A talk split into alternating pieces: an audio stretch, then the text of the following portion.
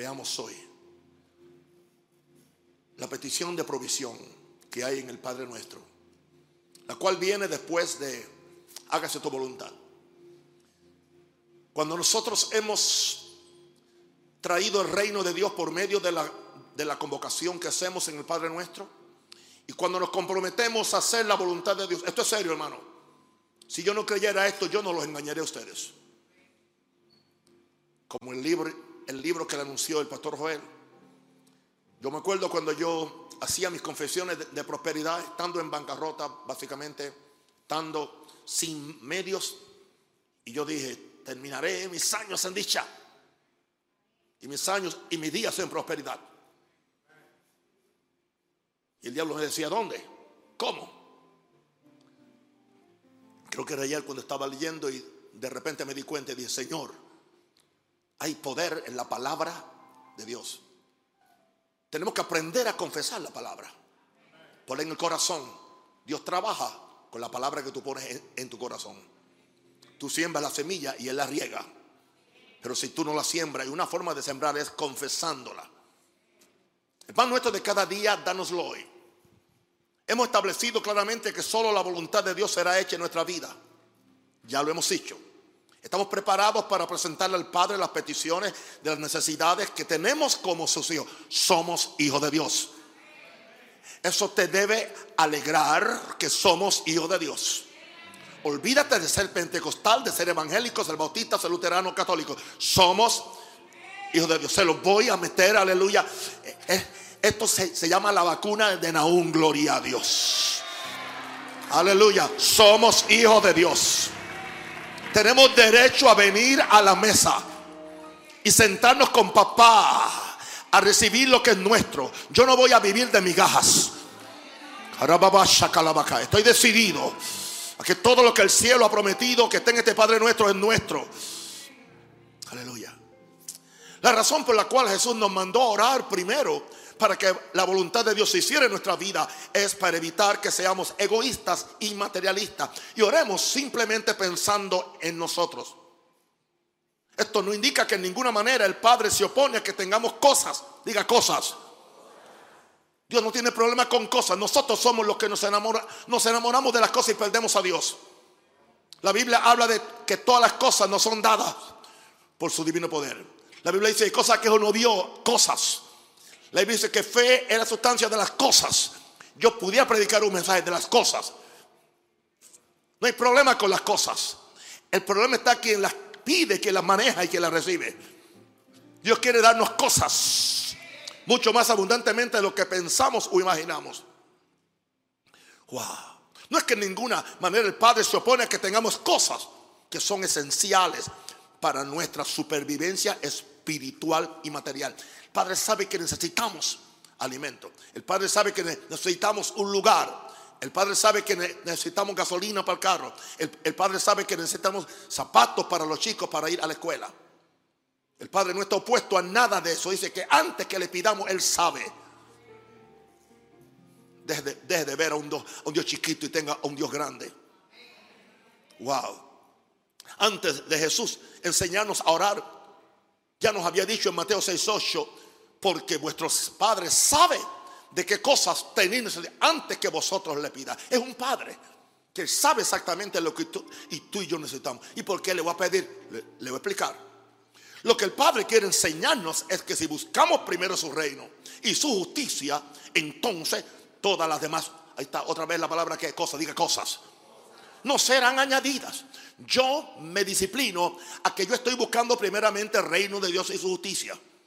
Usted no me va, usted no me va a ver a mí perdiendo el tiempo en cosas, yendo tras las cosas con avaricia, cuando yo voy, aleluya, detrás del, que, del creador de las cosas. No detrás de las cosas que Él creó. Si tengo el creador de las cosas, juntamente con Él, Él me da todas las cosas. Puedo tener las cosas y perderlo a Él e irme al mismo infierno. Con cosas. Esa es otra forma de predicar la verdadera prosperidad del cielo, del reino. Kingdom prosperity. Gloria a Dios. Lo que el Padre quiere enseñarnos es que si buscamos primero su reino y su justicia, todas las demás cosas nos serán añadidas. Mateo 6, 33. Es muy evidente que los padres sienten responsabilidad por el sostén de sus hijos. Por eso tienes que verte como hijo, no como evangélico. El Padre nuestro, que es mejor que cualquier padre en esta tierra, nos dará cosas mejores y mayores que lo que cualquier padre terrenal pueda darle o concederle a un hijo. Jesús hizo la comparación en Mateo 7:11 y dijo, pues si vosotros, siendo malos, claro, en comparación con Dios, sabéis dar buenas dádivas a vuestros hijos, o sea que los padres saben darle buenas cosas a sus hijos. Jesús entonces compara eso y dice, ¿cuánto más vuestro Padre que está en los cielos dará buenas cosas a los que le pidan? Hay que pedir, pero hay que saber pedir. Tiene que estar en la voluntad de Dios.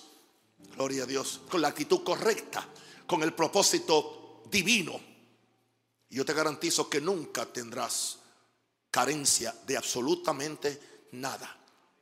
Yo no soy predicador de prosperidad, yo, soy predicador de Jesús y de reino. Pero sucede que Jesús nos prometió que si busca el reino primero, todas las demás cosas vendrán por añadidura y no nos hacen daño. Pero hay otra cosa que también es evidente. Un padre está más dispuesto a proveerle y a alimentar a un hijo que hace y trabaja para su voluntad. Eso está claro.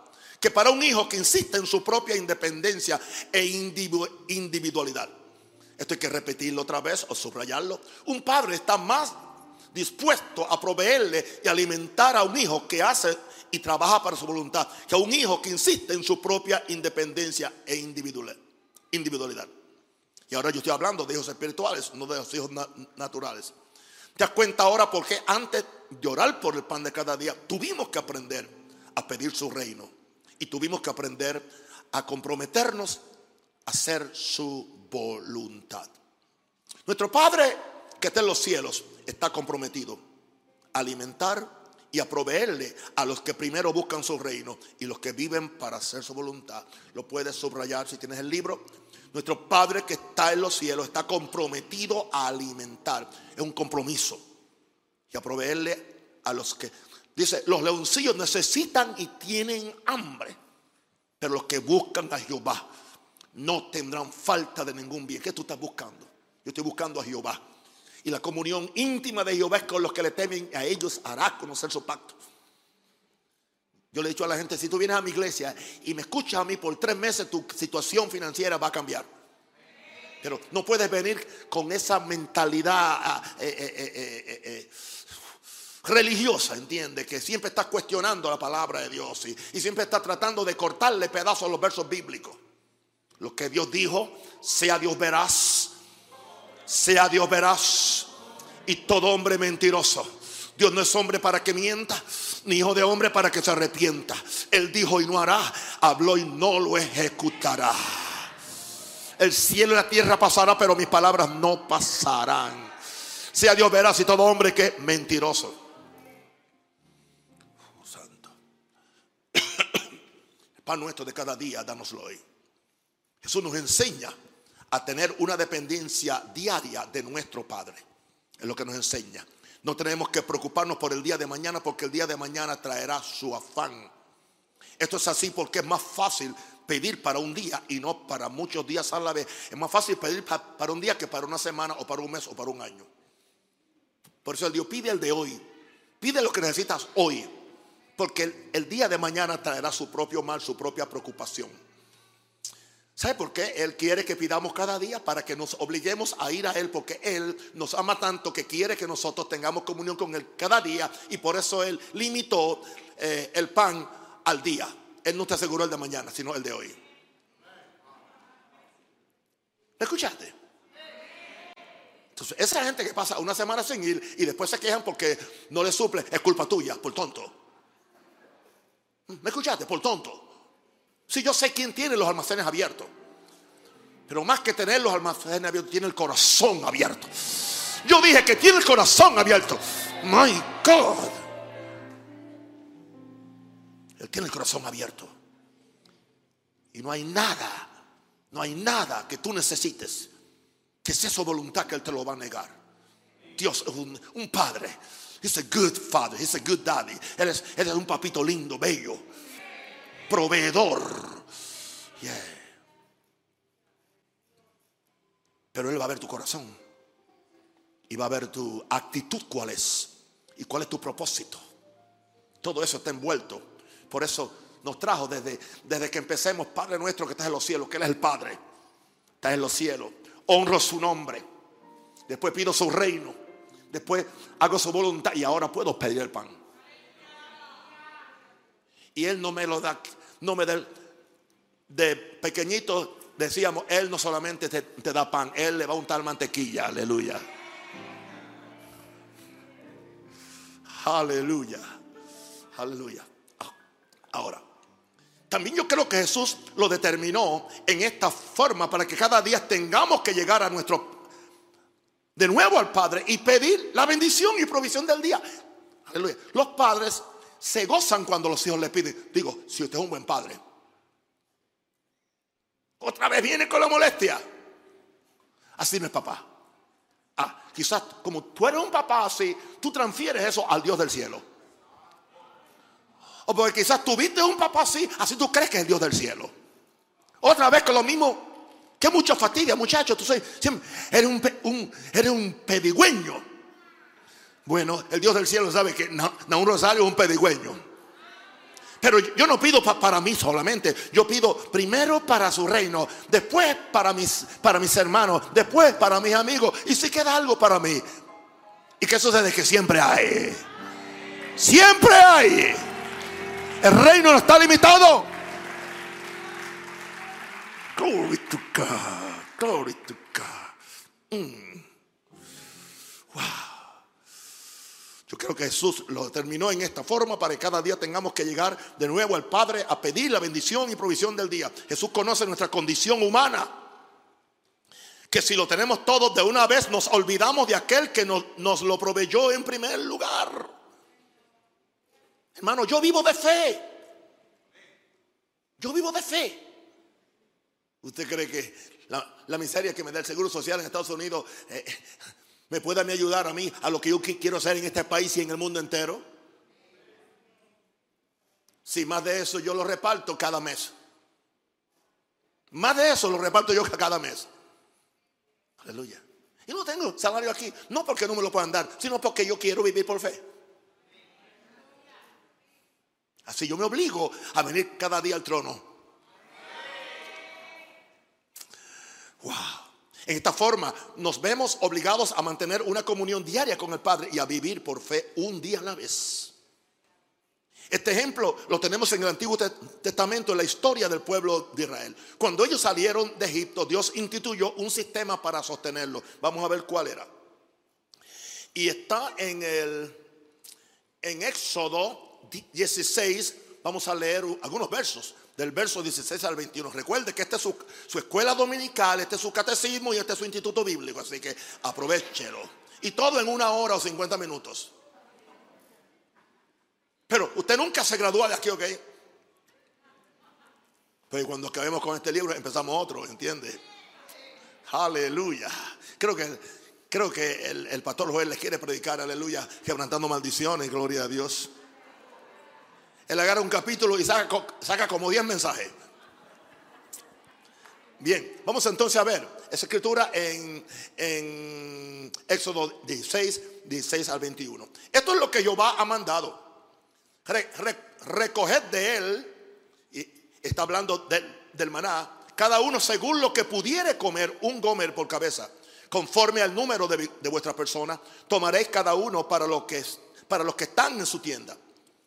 Eso era el pan que descendía del cielo. Y los hijos de Israel lo hicieron así y recogieron unos más, aleluya, y otros menos. Y lo medían por Gomer. Y no sobró al que había recogido mucho, ni faltó al que había recogido poco. Cada uno recogió conforme a lo que había de comer. Y les dijo a Moisés, ninguno deje nada de ellos para mañana. Mas ellos no obedecieron a Moisés, sino que algunos dejaron de ellos para otro día y crió gusanos y hedió y se enojó contra ellos Moisés. Y los recogían cada mañana, cada uno según lo que había de comer. Y luego que el sol calentaba, se derretía. En otras palabras, el que no se levantaba temprano no comía. Hay algo sobre orar por la mañana. ¿Tú quieres comer bien? ¿Tú quieres que tus peticiones sean contestadas? Esto no es un legalismo ni tampoco una ley, es un principio, es muy diferente. Una cosa son, leyes, otras son principios. Son cosas que tú has visto que Jesús buscaba la comida antes que el sol saliera. Aleluya. Y el maná, que es un es una tipología de Jesús o de la provisión del cielo, se recogía antes, si el sol calentaba, el mismo sol derretía y ya no, no, no quedaba nada. O sea que Dios los obligaba a buscarlo de mañana. ¿Pero por qué? Porque Dios quiere que dependamos de Él. Dios quiere que dependamos de Él. Gloria a Dios. Muchas veces yo me enojo aún con algunos hijos, aún espirituales, que yo puedo ayudarles, pero por su orgullo o porque me quieren impresionar con su fe. Yo no quiero impresionar a Dios con mi fe. Si tengo hambre, tengo hambre. Si me duele la espalda, me duele, ayúdame.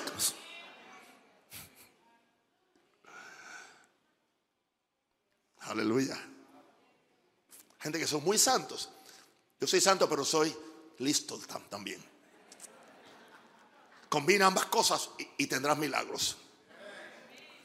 Aleluya. La orden de Dios fue que Él mandaría cada día maná del cielo para alimentar a su pueblo. Las instrucciones eran que cada día, que cada día, bien temprano, cada familia tendría que ir a recoger el maná que caía del cielo. Esto lo hacían por seis días porque el día sábado era día de reposo y no caería pan del cielo. O sea que Dios no hacía pan los sábados. Dios es judío, ¿no? Cada día los israelitas podían recoger todo el pan que pudieran, todo, todo que pudieran consumir. Pero no lo podían guardar para el día de mañana porque se dañaba. Dios lo quería dependiendo de ellos diariamente. El único que se podía, el único día que se podía recoger doble era el viernes, porque el sábado no se permitía ninguna obra. Algunos hebreos trataron de ignorar estas instrucciones y recogieron doble para no tener que volver al otro día. ¿Entienden? Pues yo oro hoy mucho y guardo para mañana. No funciona. Porque yo, yo lo traté.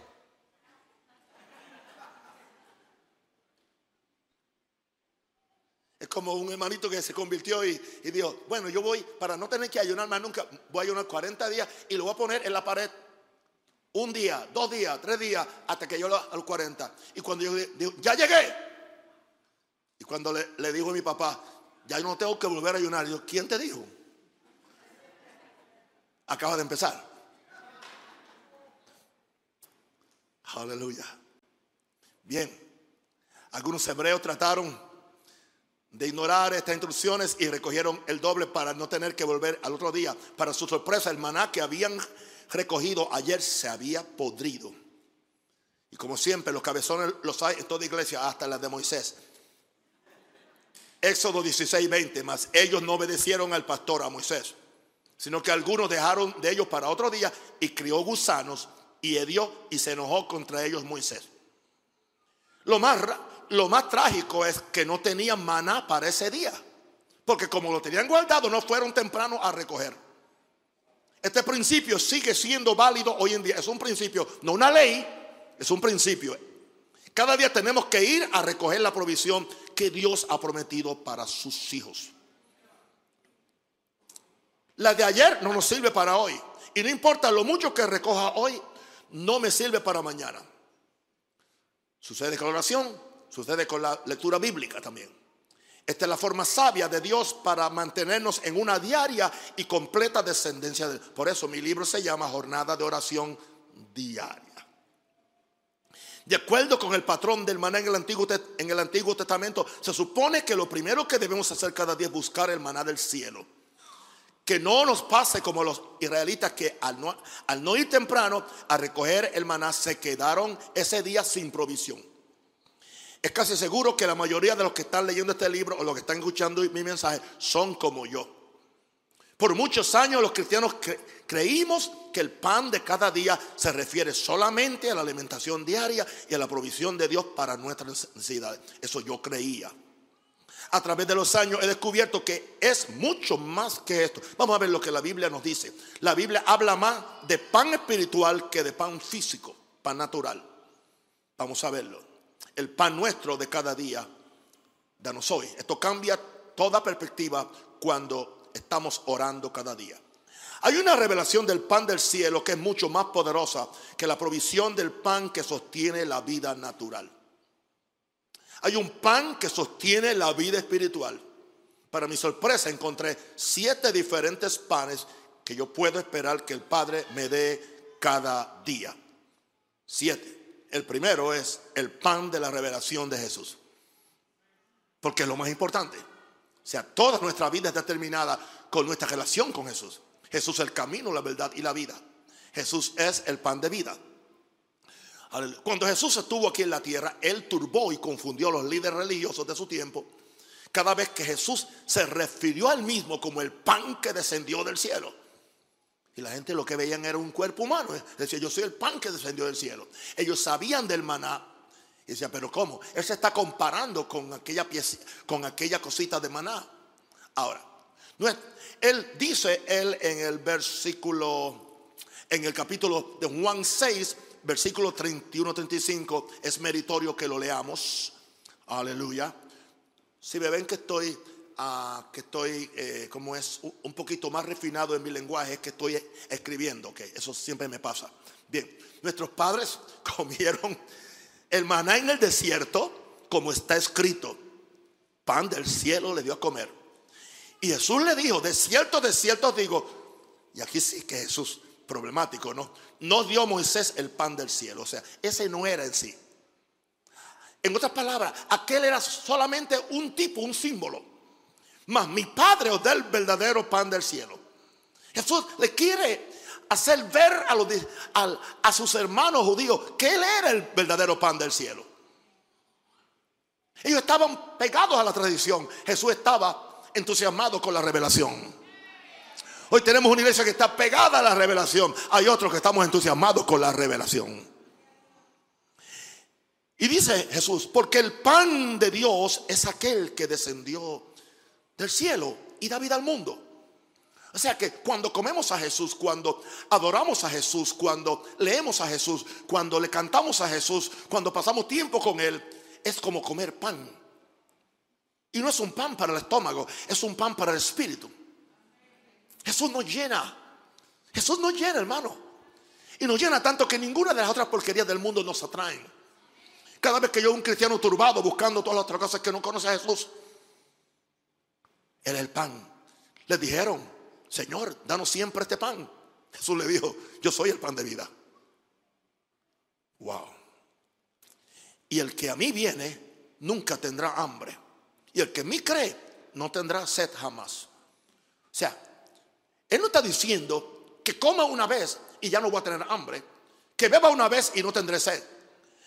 Él lo que está diciendo es, vas a estar tan satisfecho con lo que comes de mí, con lo que recibes de mí, que vas a querer seguir comiendo cada día, por lo tanto no tendrás hambre. Vas a estar tan satisfecho con lo que bebes de mí, la vida que sale de mí, la revelación que sale de mí, que no vas a tener sed. No porque no estás comiendo, no simplemente porque bebiste una vez a la semana. Hay gente que bebe los domingos y come los domingos. Y en la iglesia que van lo que le dan es una cosa seca, un pan viejo. El pan, el pan no tiene ni mantequilla.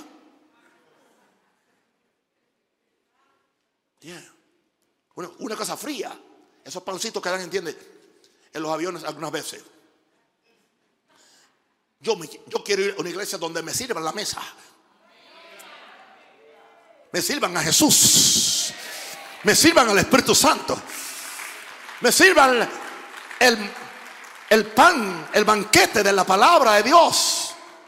Yo soy el chef aquí, gloria a Dios. Alguien diga aleluya. Yo soy el pan de vida, el que a mí viene, el que a mí viene nunca tendrá hambre, el que en mí cree no tendrá sed jamás. Cuando usted ve a una persona comiendo a Jesús, comiendo su palabra, comiendo su, vida, bebiendo de Jesús, el que él, dijo, el que tenga sed, venga a mí, beba. Lo ve contento, lo ve alegre. Murmuraban entonces de los judíos, porque había dicho, yo soy el pan que descendió del cielo. En Juan 6, 48 Jesús dice, yo soy el pan de vida, yo soy el pan de vida. O sea, yo soy un pan que da vida, el que no me come está muerto. Aleluya. En Juan 6, 50 al 51, vamos allá. Dice, este es el pan que descendió del cielo para que el que de él come no muera, no muera. Yo soy el pan que descendió del cielo. Si alguno comiera este pan, vivirá para siempre. Y el pan que yo daré es mi carne, la cual yo daré por la vida del mundo, la cual yo daré. O sea que su carne en la cruz nos trajo vida a nosotros. El muerto nos trajo vida. Una pregunta, si muerto nos trajo vida, ¿qué no nos trae resucitado? ¿No me escucharon? ¿No me escucharon? Aleluya. Perdonen, aleluya, que estoy, yo me excito con esto, yo me, me entusiasmo. Si con su muerte me trajo vida, ¿qué me trae con su resurrección? Vida abundante, vida eterna. Oh, gloria a Dios. Hmm. Como me envió el Padre viviente, dice Juan 6:57. Como me envió el Padre viviente y yo vivo por el Padre. Asimismo, el que me come, él también vivirá por mí. Este es el pan que descendió del cielo. No como vuestros padres comieron el maná y murieron. El que come de este pan vivirá eternamente. ¿Y no va a morirme? No estamos hablando del cuerpo. Estamos hablando del espíritu y del alma. El cuerpo simplemente es el cartucho donde cargamos la verdadera persona. Usted nunca ha visto a un rosario porque no un rosario invisible, es un espíritu. Usted ha visto el cartucho de afuera. Y no se turbe con el cartucho de afuera porque ese no soy yo. Por eso no, no paso tanto tiempo tratando de arreglar el cartucho de afuera como algunos hacen, sino el de adentro, el ornato del espíritu. Ahora, los judíos no pudieron entender cuando Jesús les dijo que Él era el verdadero pan del cielo y que para tener vida debían comer su carne. Ellos no comprendieron que Jesús estaba hablando de una revelación espiritual que ellos necesitaban acerca de la persona de Jesús. Comer de Jesús era recibir su vida, comer de Jesús es recibir su espíritu, comer de Jesús es, es recibir su palabra como el verdadero pan del cielo. Cada día yo necesito una revelación de Jesús para mi vida. Me he dado cuenta que aunque conocí a Jesús ayer, hoy necesito llegar donde el Padre para que me dé de comer del maná escondido de la revelación del Jesús que el Espíritu Santo tiene para mí cada día, cada día.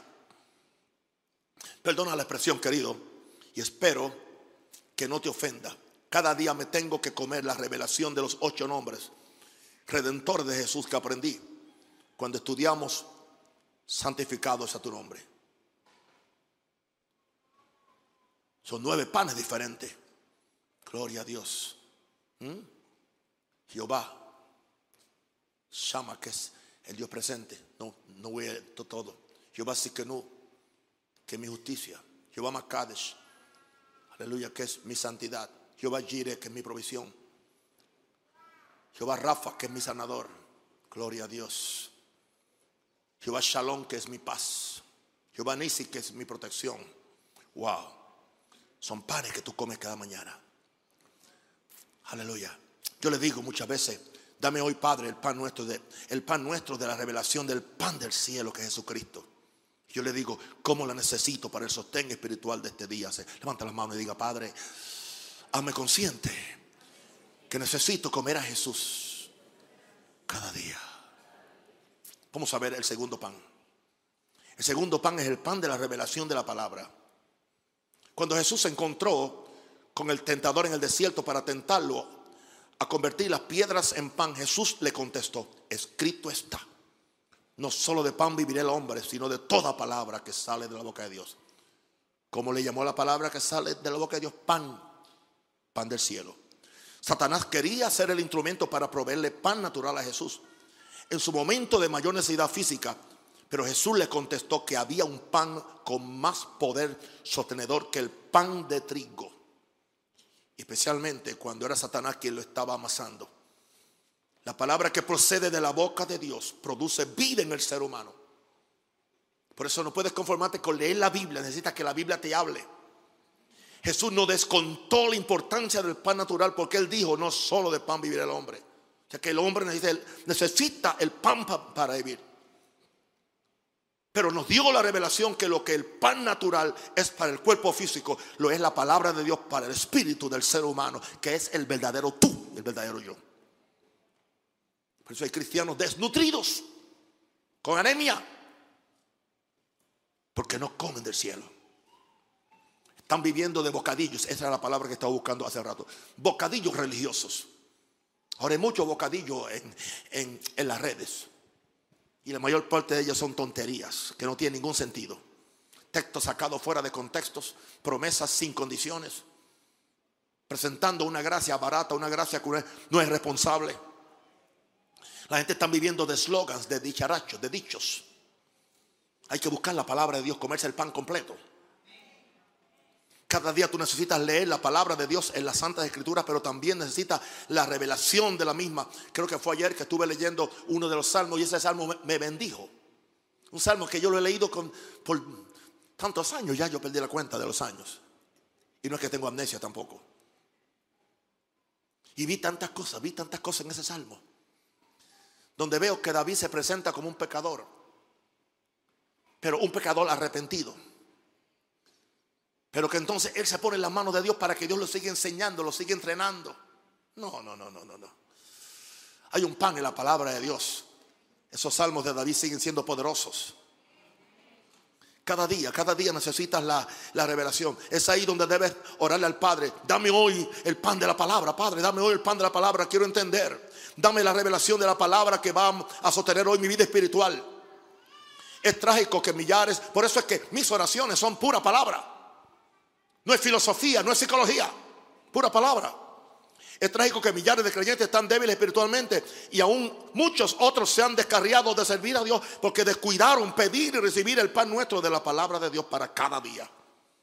Cada vez que yo he, que yo que yo he descuidado esta disciplina diaria de leer la palabra y pedir la revelación del Espíritu Santo, he notado como mi vida espiritual empieza a decaer. La pasión por Jesús empieza a enfriarse y las cosas del mundo empiezan a atraerme. Todo como resultado que perdí la energía del pan diario de la palabra de Dios. Satanás quería sacar a Jesús de la perspectiva correcta y quería que Jesús comiera el pan podrido que él siempre ofrece. Pero Jesús se negó, no solo de pan vive el hombre, sino de toda palabra que sale de la boca de Dios. Wow. Santo. Dame, Padre, hoy yo oro el pan nuestro de la palabra que sale de la boca de Padre de los cielos. Como lo necesito para el sostén espiritual de este día. Vamos al tercer pan. El tercer pan es el pan de la voluntad. No estoy, no estoy acomodando versos para tener un sostén legal a mis puntos. Son Biblia. El pan de la voluntad de Dios. Debemos llegar a un nivel en nuestra experiencia cristiana donde el hacer la voluntad de Dios sea más importante que la comida diaria. Sigamos el consejo del profeta Isaías. ¿Por qué agotáis el dinero en lo que no es pan y vuestro trabajo en lo que no en lo que no sacia? Oídme atentamente y comed del bien y se deleitará vuestra alma con grosura. Inclinad vuestro oído y venid a mí. Oíd y vivirá vuestra alma y haré con vosotros pacto eterno, las misericordias firmes a David. Isaías 55, verso 2 al 3. Millares de cristianos pasan toda su vida en el afán de comer y beber y conseguir las cosas que creen que le van a traer satisfacción espiritual. No es que Dios sea un pecado. No es que sea un pecado comer y beber para alimentar el cuerpo, que es templo del Espíritu Santo, pero no debe ser la razón fundamental de nuestra existencia. Pablo habló de eso en Filipenses 3:18, palabras muy fuertes las de Pablo.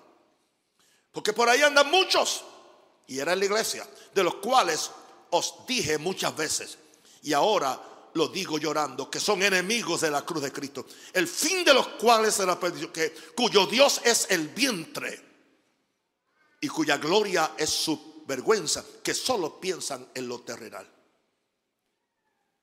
Palabra fuerte. Jesús probó que hay tal cosa como el pan de la voluntad de Dios. En una ocasión cuando Jesús le estaba ministrando a la mujer samaritana, los discípulos habían ido a comprar comida para alimentar a Jesús. Cuando llegan y ven a Jesús predicando la palabra, a los que habían llegado de Samaria le dijeron, Rabí, come. Juan 4, 8 y 31. La respuesta de Jesús sorprendió a sus discípulos. No tengo una comida que comer que vosotros. Yo tengo una comida que comer que vosotros no sabéis. ¿Cuál es esa comida? Juan 4:32. Ellos creían que alguien le había traído a Jesús algo de comer.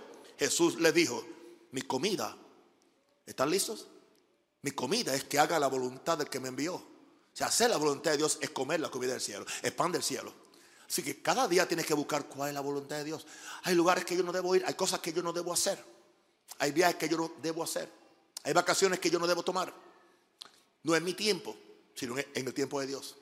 Hay iglesias que yo no debo empezar, a menos que Él me diga. Es la voluntad de Dios. Esto nos libra de muchos dolores de cabeza. Gloria a Dios. Otra vez volvemos ahí. Jesús le dijo, mi comida es que haga la voluntad del que me envió y acabe su obra. Yo no puedo acabar la obra de Dios si no hago su voluntad. Ahora, aquí Jesús estableció que hay un pan de la voluntad de Dios, el cual era más importante para Jesús que la comida natural.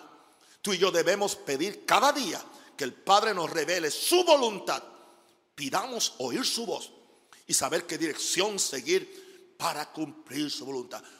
No sé qué nos ha pasado a los cristianos. Creemos que solamente a, Dios le pedimos su voluntad para las cosas espirituales, pero no para las cosas, no para con quién casarme, no para hacer mis inversiones, no para cambiarme de, ciudad, no para cambiarme de país, no para cambiarme de iglesia, o no para cambiarme de mujer o de marido.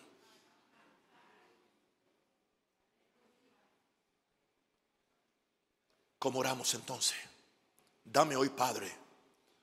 Di conmigo, dame hoy, Padre, el pan nuestro de tu voluntad. Que tu voluntad sea el pan que alimenta mi voluntad. Y que hacer tu voluntad se convierta en mi prioridad. ¿Cómo necesito saber tu voluntad y tener la dirección para hacerla. Llevamos tres panes. Espero que estén comiendo bien. Pero como ahora la gente no quiere comer pan porque no quiere engordar. O sea que hay mucha gente que en lo espiritual están en dieta. Pero esa dieta los va a matar. No simplemente los va a adelgazar, los va a matar. Porque tú necesitas el pan del cielo. Nunca permitas que nadie te ponga dieta. Hablemos del número cuatro, el pan de la sabiduría del cielo. Ahora sí, yo necesito esa sabiduría. Dice que la sabiduría sirve para todo. Dice que la casa se edifica con la sabiduría. Porque Jehová, Proverbios 12, Jehová da la sabiduría y de su boca viene el conocimiento y la inteligencia. Ya vimos antes que de la boca de Dios sale la palabra que es el pan para nuestro espíritu también de la boca de Dios sale la sabiduría. Al igual que cada día necesito la revelación de la palabra y de la voluntad de Dios, también necesito la sabiduría que sale de su boca. Yo no estoy hablando de un conocimiento intelectual que alimenta mi mente y mi, razonamiento. Yo estoy detrás del pan de la sabiduría que alimenta mi espíritu. Tengo que ser consciente que en el proceso Dios, de Dios darme la sabiduría de cada día, habrá cosas difíciles que dirigir. Recordemos la experiencia del profeta Ezequiel cuando se comió el rollo o el libro. En, estamos en Ezequiel 3, 1 al 31. Me dijo, hijo de hombre, come lo que hayas, come este rollo y ve y habla a la casa de Israel. Y abrí mi boca y me hizo comer aquel rollo. Verso que sigue. Y me dijo, hijo de hombre, alimenta tu vientre y llena tus entrañas de este rollo que yo te doy hoy. Y lo comí y fue en mi boca, en mi boca dulce como miel, pero luego me dijo, hijo de hombre, ve y entra a la casa de Israel y habla a ellos con mis con mis palabras. Wow. Ahora, esto habla de la sabiduría que él tenía que usar para ir a la dulzura que tú experimentas cuando Dios te da este pan de cada día podrá ser notada por otros en tu trato con ellos. Creo sin lugar a dudas que hay una sabiduría oculta la cual Dios quiere revelarnos cada día. El que tiene oído, oiga lo que el Espíritu dice a las iglesias. Al que venciere, le dará a comer del maná escondido. Ahí está la sabiduría. Es un maná escondido. Y le daré una piedrecita blanca y la, y la piedrecita y la piedrecita escrito un nombre nuevo, el cual ninguno conoce, sino aquel que lo recibe. Esta es la misma sabiduría de la cual habló Pablo en 1 Corintios 2.7. Mas hablamos sabiduría de Dios en misterio, la sabiduría oculta, la cual Dios predestinó antes de los siglos para nuestra gloria. Hay una sabiduría que no es, la, no es el conocimiento. Hay gente que tiene mucho conocimiento pero no tiene sabiduría. Tú necesitas la sabiduría para, para aplicar el conocimiento. Gente que tiene tanto conocimiento pero no, saben qué hacer con, con ello. La escuela te puede dar conocimiento, pero no te puede dar sabiduría. El único que puede dar sabiduría es Dios. De su boca proviene la sabiduría. Wow. Y la Biblia dice que en una mano, aleluya, de la sabiduría está, está eh, la largura de días y en otra están riquezas y honra. Aleluya. Cuando tú buscas la sabiduría, ¿quién supo eso? El rey Salomón, que quedó jovencito y tenía que eh, tomar, eh, ponerse los zapatos de su papá y ponerse la corona de su papá y gobernar el pueblo de su papá, lo cual no es fácil.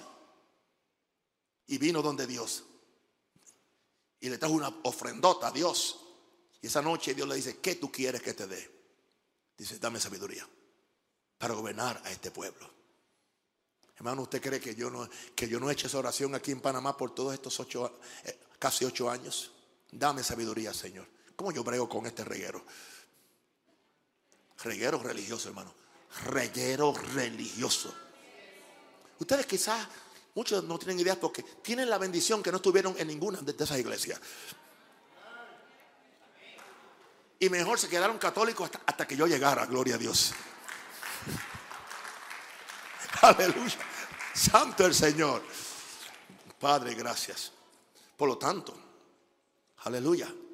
Hoy yo oro y digo, dame hoy, Padre, el pan nuestro de tu sabiduría. Dame a comer del man escondido de tu sabiduría.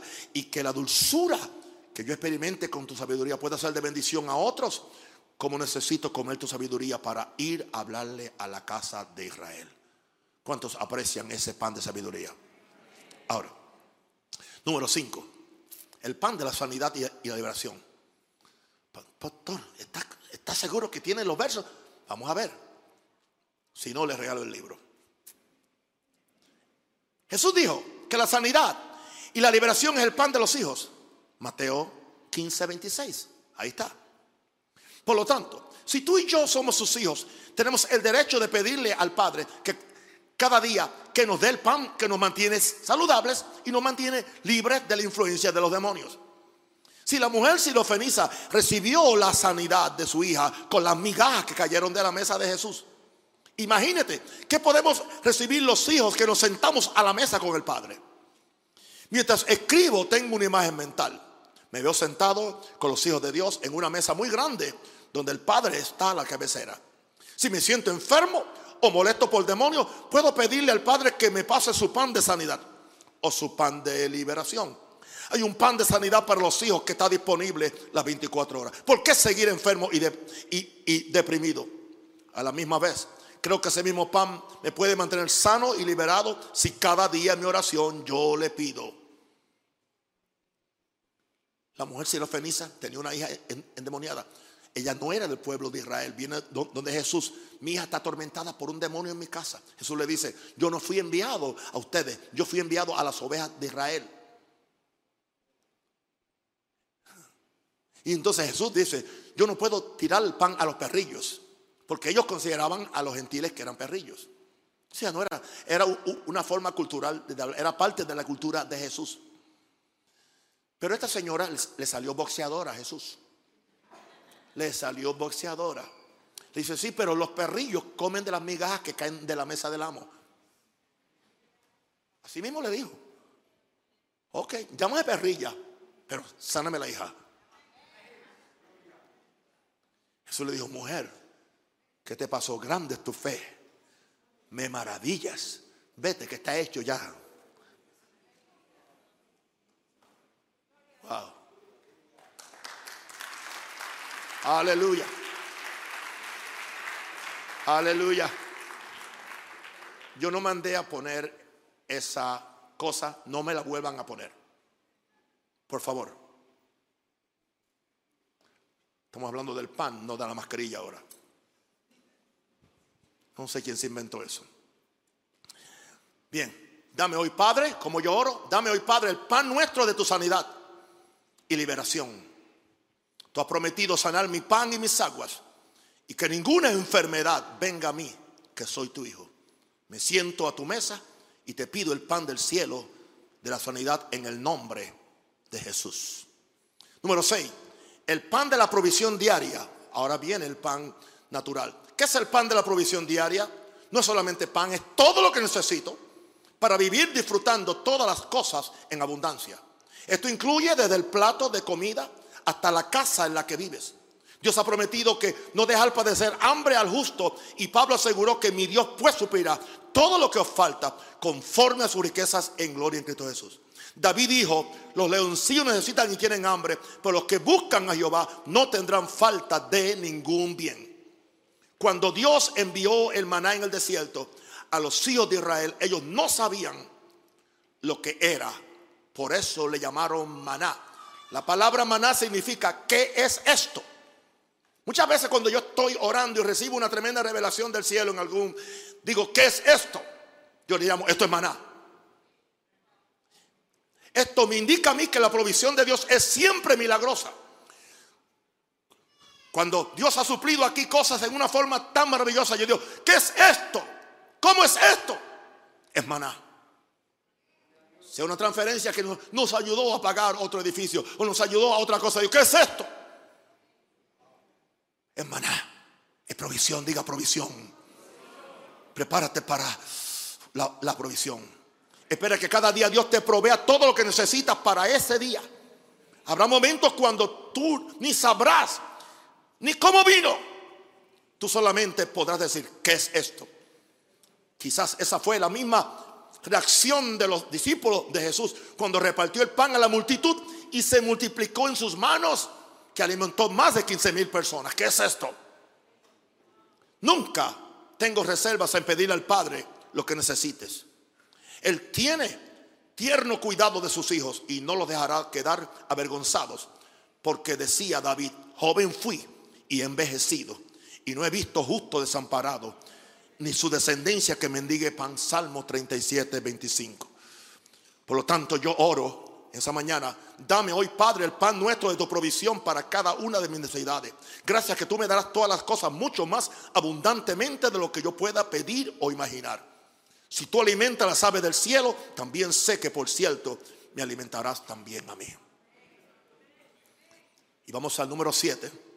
El número 7 lo deduje de una historia en la Biblia, pero la deducción es legal. Que me juzguen los abogados. Bien, Jesús enseñó una parábola acerca de un hombre a quien le llega un amigo de visita. Vamos a ver en Lucas 11, 5 al 6. ¿Quién de vosotros que tenga un amigo va a él a medianoche y le dice, amigo, préstame tres panes porque un amigo mío ha venido a mí de viaje y no tengo que ponerle delante? Él no tenía hambre, él había comido. Ya los calderos se habían fregado, ya, aleluya, los los, tenedores estaban guardados y no, no había comida. Y no había ningún lugar para ir a comprar. Ellos antes iban cada día a buscar la, comida fresca. Pero él sabía que él tenía un amigo que tenía comida. Quizás era, era más adinerado que él. Y él va y dice, amigo, préstame tres panes porque un amigo mío ha venido a mí de viaje y no tengo que ponerle delante. Esto habla de las muchas veces que tenemos que compartir el pan de la palabra a otros que la necesitan. Esta es una oración que yo tengo que hacer por mi ministerio muy a menudo Porque la mayoría de las veces yo me siento que no tengo pan espiritual para compartir con, con aquellos a quienes tengo que ministrarle. Y yo no quiero traerle un pan que no es el pan para este día. Aunque tú no seas un predicador de la palabra, tú puedes hacer esta oración porque cada día te encontrarás con personas que también necesitan el pan del cielo. Y posiblemente lo que para ti es una migaja, se lo das a alguien y para ellos es un, un, un pan que les resolvió un problema con el marido, con los hijos, con esto, con lo otro. Ese pan le alimentó el día. Creo que lo captaron, ¿no? Por lo tanto, lloro en ese día. Dame hoy, Padre, el pan de la palabra para alimentar a otros que llegan a mí hambrientos por el pan de vida. Es así que yo lo hago cada día. Dame el triple pan de la salvación y esa triple en la que puede ministrar a todo el ser, espíritu, alma y cuerpo. Salvación para el espíritu. Aleluya. renovación para la mente y sanidad para el cuerpo. Triple pan. Palabra de vida. Recuerda que esa posición de pan, esa petición de pan la necesitarás para el resto de tu vida. La Biblia dice que el hombre vive por la palabra que sale de la boca de Dios. Pero también dice que el justo por su fe vivirá. Si ponemos estas dos escrituras justas, llegamos a concluir que la fe para vivir cada día viene de la palabra del pan que sale de la boca de Dios cada día. Busca entonces cada día el pan del cielo para que tenga la fe del cielo para cada día.